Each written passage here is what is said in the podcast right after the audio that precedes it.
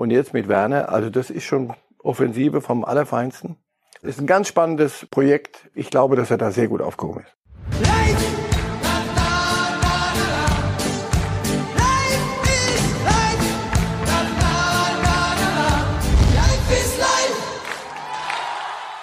Hallo liebe Fußballfreunde, hier spricht Marcel Reif. Dreimal wöchentlich gibt es den Podcast Reif ist live. Heute diskutiere ich mit Matthias Brüggelmann. Ist live! Hey Chelsea fans, I'm very happy to join Chelsea next year and play at Stamford Bridge for you. See you soon. See you soon und ich würde auch sagen, see you erstmal hier.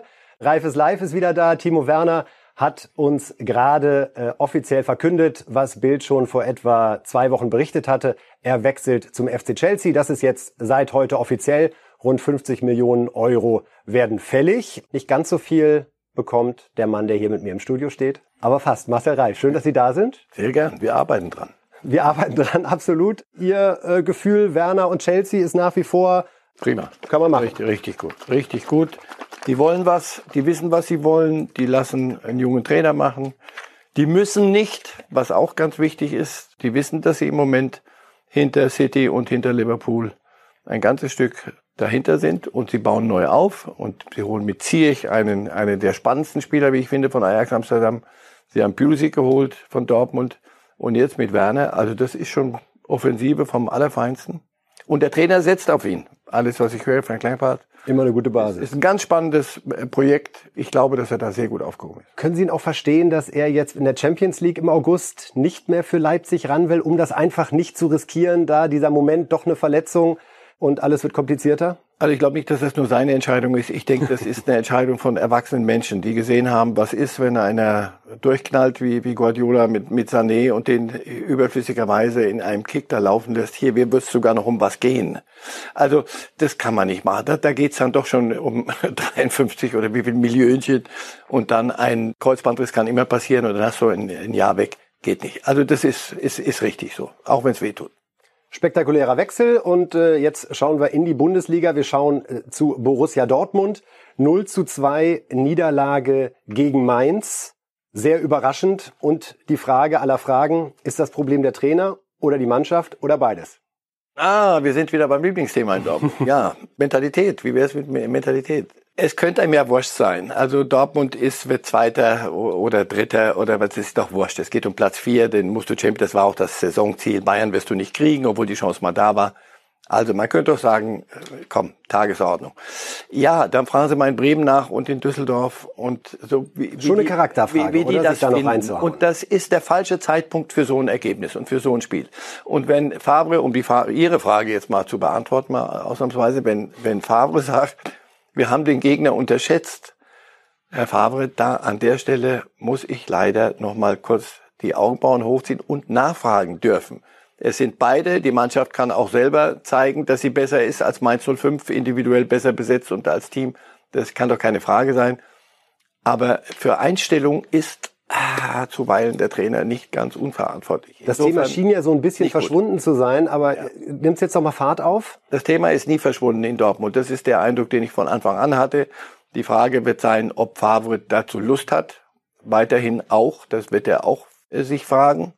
Denn ich habe nicht den Eindruck, dass der Club von Anfang an hinter ihm stand, aber das haben wir schon hundertmal gesagt, es hat sich nichts geändert. Jürgen Klopp schwebt über dem Signal Iduna Park übermenschlich groß, jeder Trainer soll da draußen, ja, sind wir schon wieder bei, ja, motiviert und hat er die, was hätte Klopp mit denen gegen Mainz gemacht? Na, vielleicht auch, wäre es auch schief gegangen. Kostet nichts, ist aber Hypothese. Und jeder, der nach Klopp kam, hatte mit diesem Schatten zu kämpfen.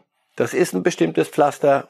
Du hast dann auch gestern, ich will so eine kleine Lanze, ein Streichholz für die Mannschaft brechen. Also natürlich war es klar, dass Bayern Meister wird, aber wenn sie es dann geworden sind, und du das richtig schwarz auf weiß hast und siehst die da rumturnen, Könnte das kann einem fallen. schon ein bisschen den Saft ziehen. Dennoch muss ein Trainer darauf vorbereiten und falsches Ergebnis zum falschen Zeitpunkt. Es gibt letztendlich drei Optionen. Die eine ist Favre und Dortmund, es geht weiter. Die zweite wäre Dortmund beendet ist. Die dritte wäre Favre beendet ist von sich aus. Welche halten Sie für die wahrscheinlichste? Favre wird es nicht von sich aus beenden, wäre auch bekloppt. Wir haben vorhin kurz über Gehälter und Summen geredet, da wäre schön dumm. Dortmund, ich meine, irgendwann muss man auch wieder in Spieler investieren, äh, auch. Geld wäre da. Ehrlich gesagt, ich weiß es nicht. Ich weiß es wirklich nicht. Sie sind gut beraten, das Ding zu beenden, wenn sie nicht auf den Nenner kommen, den es braucht. Denn das ist auch für eine Kabine nicht, nicht machbar. Wir haben mit ihm gesagt, Trainer ist verantwortlich, Mannschaft braucht eine Einstellung. Wenn die Mannschaft in der Kabine weiß, unser Trainer ist bei jedem Fehlpass, den wir spielen, auf wieder Vorlage, weil dann sagen die oben, oh, Motivation stimmt nicht, etc. Das wird eng, das wird ein enges Ding und es ist, ich habe nicht den Eindruck, als vornehmer Fremder von sehr weit außerhalb, dass das eine gesunde Mischung ist, die auf Sicht funktioniert. Favre kann Dinge, das weiß man, er kann andere Dinge nicht. In Dortmund sagen sie, ja, das wussten wir doch. Sobald ein Ergebnis nicht stimmt oder eine Spielweise, ja, aber es kann doch nicht sein, dass der so ist. Doch, das hatten wir doch schon. Es ist, es ist ein sich drehender Kreisel, der nicht gut ist. Letzte Frage und die tut richtig weh. Wer könnte es denn eventuell besser? Genau, das mache ich ungern. Ich habe schon mal hier gesagt, äh, Diego Simeone würde, fände ich, fände ich einen spannenden äh, Trainer, der vieles bedienen würde, was Klopp da schon mal vorgelegt hat. Aber der kostet richtig Geld. Der spricht kein Deutsch, wie ich höre, aber welcher Spieler spricht Deutsch bei, bei Dortmund? ist ja mittlerweile auch die Frage. Das ist auch so ein altes Argument. Also. Wäre sicherlich das spannendste Experiment. Äh, trotzdem wünschen wir Favre, Alles dass Gute, wirklich. Äh, er Das ist ein prima seinen Job Trainer. dort weitermachen will. Ja, reden wir über Termine. Wir wissen es jetzt, die UEFA hat es bekannt gegeben, wie es weitergeht mit dem Fußball in der Saison 2021.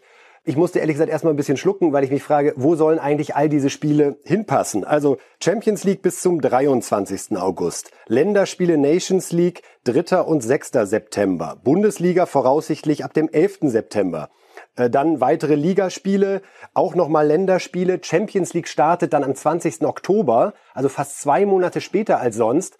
Aber 2021 steht ja die Euro als, äh, als fixer Termin hinten dran. Das werden englische Wochen bis zum Abwinken und eventuell keine Winterpause in der Bundesliga? Ist ja die, aber da haben Sie einen anderen Vorschlag. Ich weiß nicht, wo noch eine Lücke Es ist mathematisch am Ende die Frage, wo was hinpassen soll. Also äh, Winterpause, welcher Winter? Von daher, das ist ja äh, Lieblingsthema. Wir müssen nicht wie die Engländer an Weihnachten zwei Spiele am Tag machen mit zwei unterschiedlichen Mannschaften. Das muss nicht sein. Aber die Winterpause wird man kassieren müssen. Anders, anders wird es nicht gehen.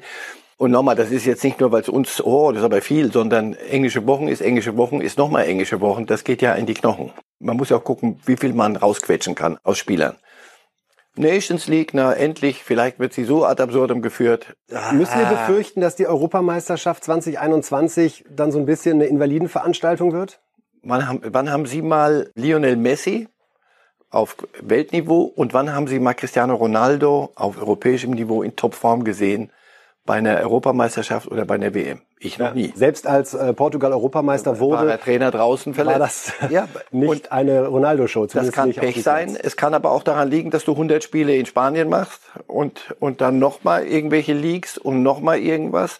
Das sind Spieler, die in der Champions League weit kommen. Das heißt also irgendwie ein fröhliches Ausscheiden so im September wird, hätte auch so nicht funktioniert. Das ist zu viel. Das ist notorisch zu viel. Das ist jetzt unter Corona und Nachwirkungen noch zu vieler. Irgendwann muss man sich fragen, sag mal, ich glaube, wir haben uns vergaloppiert. Dazu könnte Corona ein bisschen helfen. Aber nochmal, ganz simpel, Aktuell die Winterpause es- wird, wird kassiert werden müssen.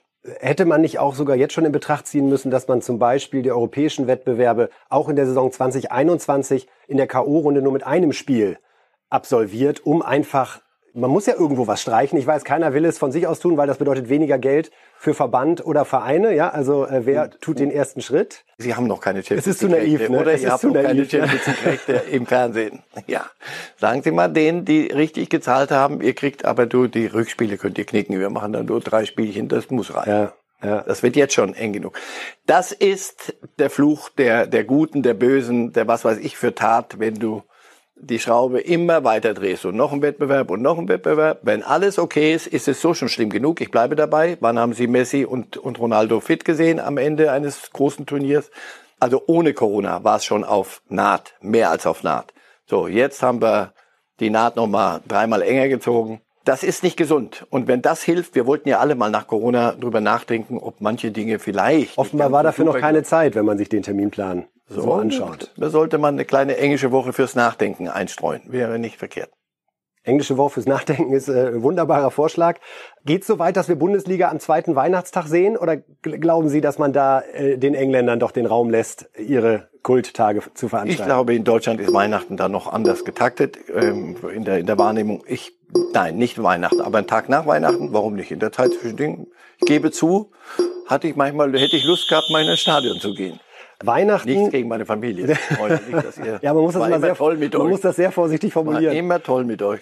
Reden wir über äh, Weihnachten nicht direkt, aber über Geschenke, die im Aufstiegskampf der zweiten Liga, um eine besonders schräge Überleitung halbwegs noch hinzubekommen. Mal sehen, ob wir den Satz zu Ende führen.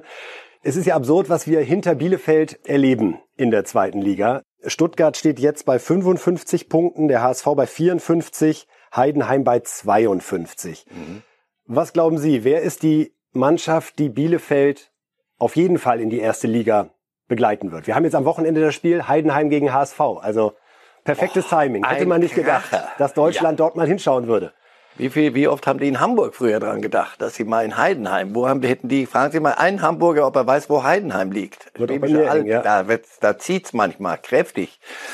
Ich, hätte ich gesagt, fragen Sie mich was Einfacheres. Ey, das ist so, das ist so jämmerlich, was die da veranstalten hinter Bielefeld. Ich weiß, Bielefeld hat ich auf meinem beruflichen Weg habe ich so viele Bielefelder kennengelernt, komischerweise. Jeder ist Fan von Arminia Bielefeld. Ah ja, so gut, toll.